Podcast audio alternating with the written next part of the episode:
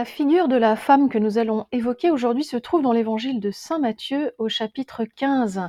Il s'agit de cette femme cananéenne. Cette femme cananéenne dont la fille est malmenée par un démon, nous dit l'évangile.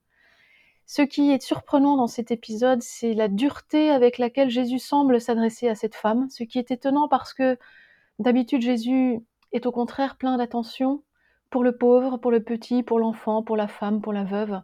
Or ici, il lui répond durement en lui disant euh, Il ne convient pas de prendre le pain des enfants et de le jeter aux petits chiens. Terrible insulte si on la prend au premier degré. Il nous faut donc comprendre pourquoi Jésus parle de la sorte. Commençons par relire ce texte. En sortant de là, Jésus se retira dans la région de Tyr et de Sidon. Et voici qu'une femme cananéenne, étant sortie de ce territoire, criait en disant Aie pitié de moi, Seigneur, fils de David. Ma fille est fort malmenée par un démon. Mais il ne lui répondit pas un mot. Ses disciples, s'approchant, le priaient. Fais-lui grâce, car elle nous poursuit de ses cris. À quoi il répondit Je n'ai été envoyé qu'aux brebis perdues de la maison d'Israël. Mais la femme était arrivée et se tenait prosternée devant lui en disant Seigneur, viens à mon secours. Il lui répondit Il ne convient pas de prendre le pain des enfants et de le jeter aux petits chiens. Oui, Seigneur, dit-elle, et justement, les petits chiens mangent des miettes qui tombent de la table de leur maître. Alors Jésus lui répondit, Ô femme, grande est ta foi, qu'il t'advienne selon ton désir. Et à partir de ce moment, sa fille fut guérie.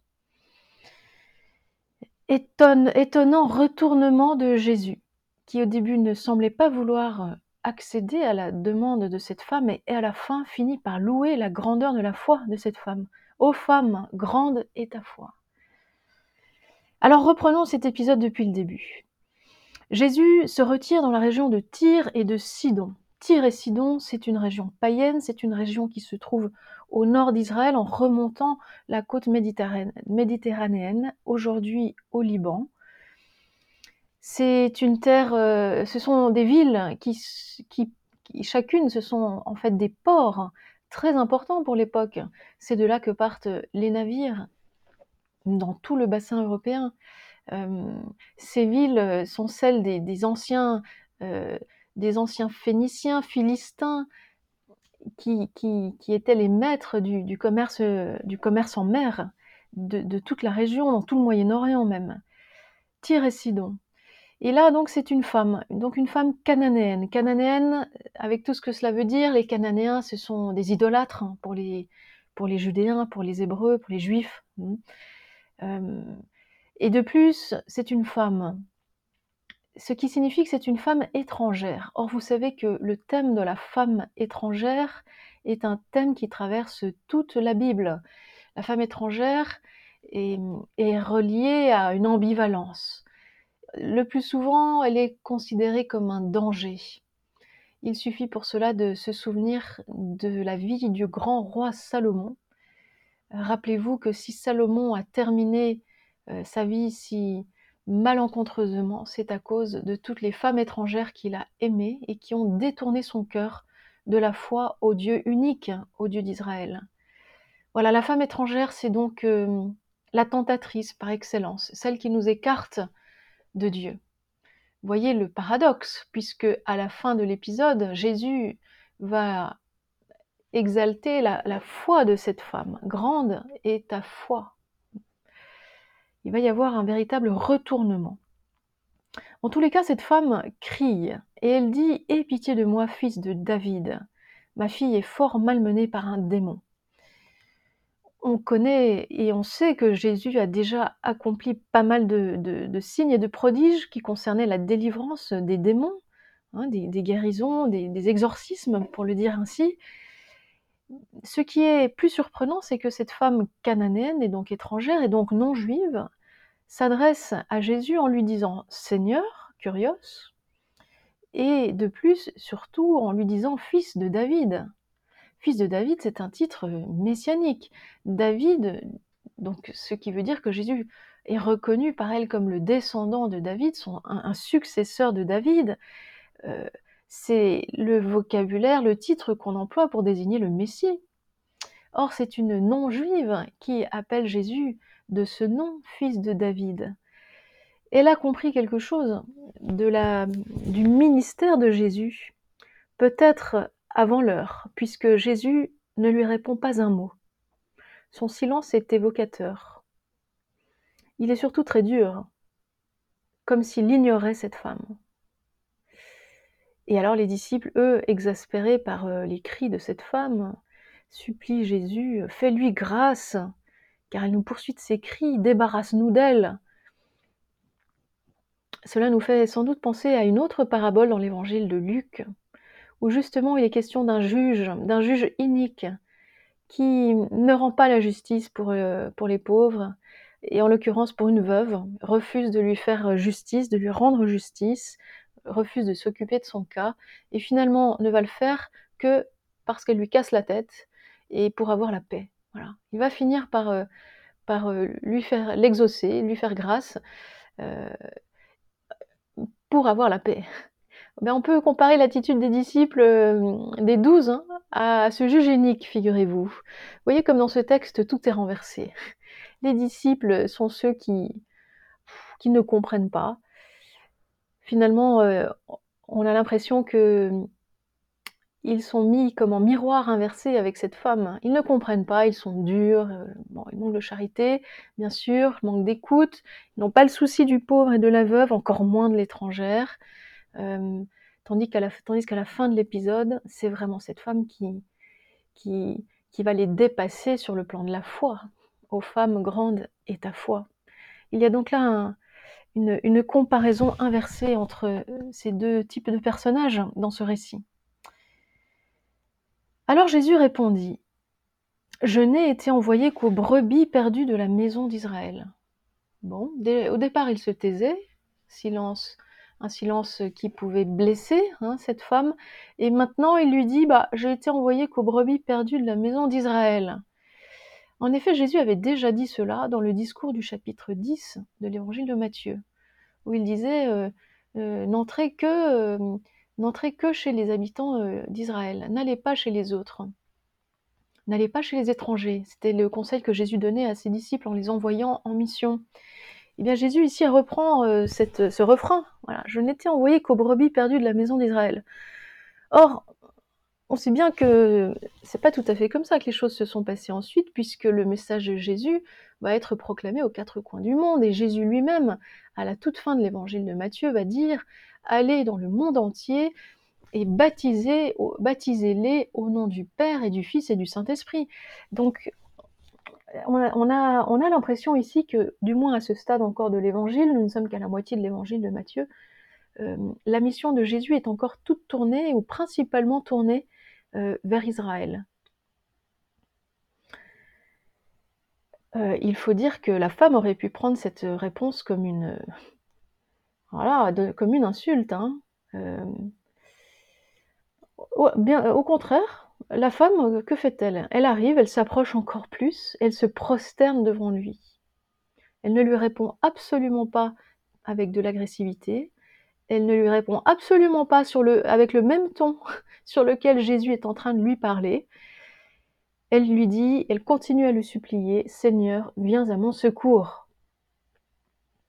Et là, Jésus euh, prend la parole une deuxième fois et il répondit, Il ne convient pas de prendre le pain des enfants et de le jeter aux petits chiens. Alors là, c'est une insulte encore plus, évidente. Il compare cette femme aux petits chiens on a souvent cherché à, contourner la difficulté du texte en se disant mais comment Jésus peut être si dur, etc. Et donc on dit non, non, c'est des petits chiens, donc c'est pas si négatif que ça, c'est pas si péjoratif. Oui, il faut quand même prendre les choses comme elles viennent. Euh, Jésus est très dur. Hein. il ne convient pas de prendre le pain des enfants et de le jeter aux petits chiens. Euh, il faut savoir que pour les juifs du temps de Jésus, les, étrangers, les idolâtres, hein, païens donc, euh, sont vus très négativement. Il y a une vision non seulement très nationaliste en Israël à ce moment-là, en Palestine à ce moment-là, mais du point de vue religieux, un point de vue très très très exclusif, exclusif de celui qui n'est pas euh, comme nous, qui n'est pas juif comme nous. Et on connaît, on sait par exemple que Rabbi Akiba, un grand rabbin du début du deuxième siècle, donc presque contemporain hein, de, l'évangile de, Matthieu, avait donné à ces deux chiens les noms romains, donc païens, de, euh, de Romulus et Rufine. Ce qui est très évocateur et qui, veut tout dire. Voilà comment, voilà l'idée qu'on se faisait des étrangers euh, quand on était un bon juif euh, en Israël à ce moment-là. Et puis il y avait aussi un, proverbe euh, assez, assez colloquial qui disait que celui qui partageait son, pain avec un idolâtre était comparable à celui qui mangeait à, à table avec son chien. Donc vous voyez, il s'agit véritablement dans la bouche de Jésus d'une parole qui est euh, extrêmement, euh, extrêmement agressive. Pourtant, ce qui surprend, c'est la, réponse de cette femme, la réaction de cette femme. Oui, Seigneur, dit-elle, justement, les petits chiens mangent des miettes qui tombent de la table de leur maître. Euh, la réponse, la réaction de cette femme est absolument extraordinaire. Elle fait face à de très nombreuses humiliations. D'abord, les disciples la dénigrent. Ensuite, Jésus se tait, l'ignore. Puis, Jésus lui parle, mais en l'excluant, en disant Je n'ai pas été envoyé euh, en dehors d'Israël. Euh, et enfin, Jésus l'insulte en la traitant de petit chien.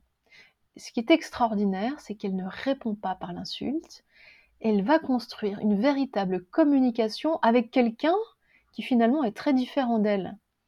Elle est capable d'aller bien au-delà de l'insulte parce que ce qu'elle demande, ce n'est pas pour elle, mais c'est pour sa fille qu'elle aime.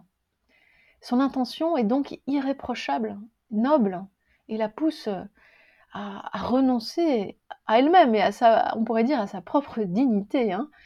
De plus, elle est habile, elle est pleine d'empathie, cette femme parce qu'elle parvient à se mettre au niveau de la compréhension de Jésus pour l'amener plus loin. Elle amène Jésus plus loin que son propre raisonnement. Jésus qui lui dit, moi, j'ai été amené que pour les brebis d'Israël.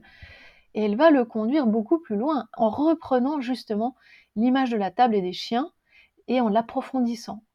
Cette femme complète la parabole que Jésus euh, fait elle intègre les petits chiens dans la famille du maître. Hein. elle lui dit Mais Seigneur, mais justement, les petits chiens, ils mangent des miettes qui tombent de la table de leur maître. Vraiment, elle complète la parabole de Jésus. Et puis surtout, elle, lui montre que même les petits chiens font partie de la famille du maître. Tout le monde se nourrit à la même table. Euh, ce qui compte, c'est cela, c'est qu'il y ait un maître, un seigneur, un curios, qui les nourrisse tous et qui les fasse vivre. Et elle-même c'est qu'elle vit de la nourriture qui tombe de la table de ce maître-là, qui est Jésus, lui le fils de David. Ah, il ne s'agit pas de n'importe quel maître, c'est le curios, le Seigneur. C'est le mot par lequel, le terme par lequel elle s'adresse à lui. Elle reconnaît que Jésus est son Seigneur. Elle reconnaît que son Seigneur est le même que pour les brebis d'Israël. Si Jésus s'émerveille de sa profonde foi, ô femme, euh, comme est grande ta foi, qu'il t'advienne selon ton désir, mais c'est précisément parce que euh, elle le reconnaît comme son Seigneur, qui est un titre christologique, un, titre qui dit quelque chose de la divinité de Jésus déjà. La foi de cette femme pourrait être euh, comparable à celle du centurion que l'on retrouvait quelques chapitres plus haut dans l'évangile de Matthieu, au chapitre 8, le centurion, lui aussi un païen, lui aussi un étranger, qui disait Seigneur, je ne mérite pas que tu entres sous mon toit, mais dis seulement un mot et mon enfant sera guéri. Cette femme a poussé Jésus dans ses retranchements, l'a poussé, a poussé son raisonnement euh, plus loin que ce que lui-même avait exprimé jusque-là.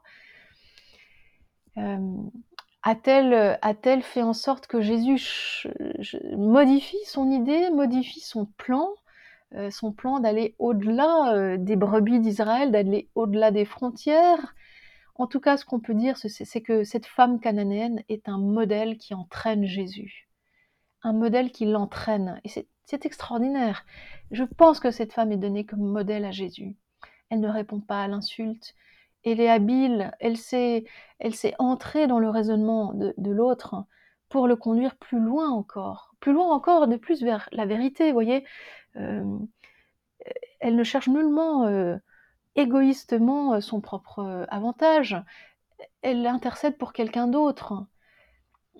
Elle conduit Jésus plus loin encore dans la charité, une charité plus universelle. Prendre soin même, même des Cananéens, même de la fille d'une Cananéenne. Voilà. Euh, on peut dire que dans ce texte, autant la foi de cette femme a été mise à l'épreuve, mais elle s'en est sortie admirablement. Jésus lui aussi a été mis à l'épreuve par cette femme. Apparemment, il n'avait pas l'intention de, de lui faire grâce. Il a fallu que les disciples insistent. Au début, lui, il se tait. Alors, est-il en train de la mettre à l'épreuve alors qu'il savait ce qu'il allait faire? Nul ne peut le dire. Il est permis de penser que Jésus lui aussi a été mis à l'épreuve par cette femme, lui aussi a été euh, provoqué à aller plus loin. Et c'est une leçon magnifique pour nous de se dire que Jésus, dans son humanité, par les rencontres qu'il a faites, notamment celle-ci avec cette cananéenne, euh, est entré dans, une dynamique de changement, de transformation, d'aller au-delà, de mieux comprendre sa propre mission de cheminer. Ce sont vraiment les rencontres qui nous façonnent, qui nous modèlent. Et Jésus a été le premier à se laisser façonner, modeler, euh, qui a changé son avis au contact euh, de l'autre.